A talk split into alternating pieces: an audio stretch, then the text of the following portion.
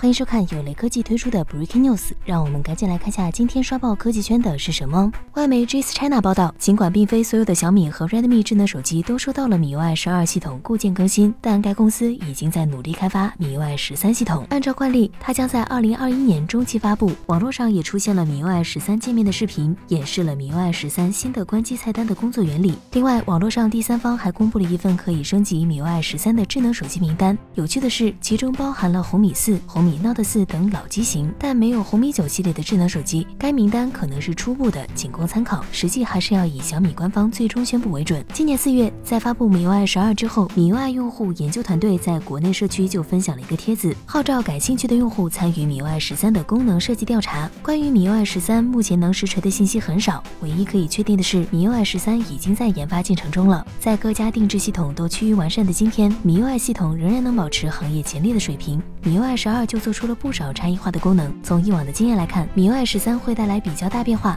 还是可以期待下的。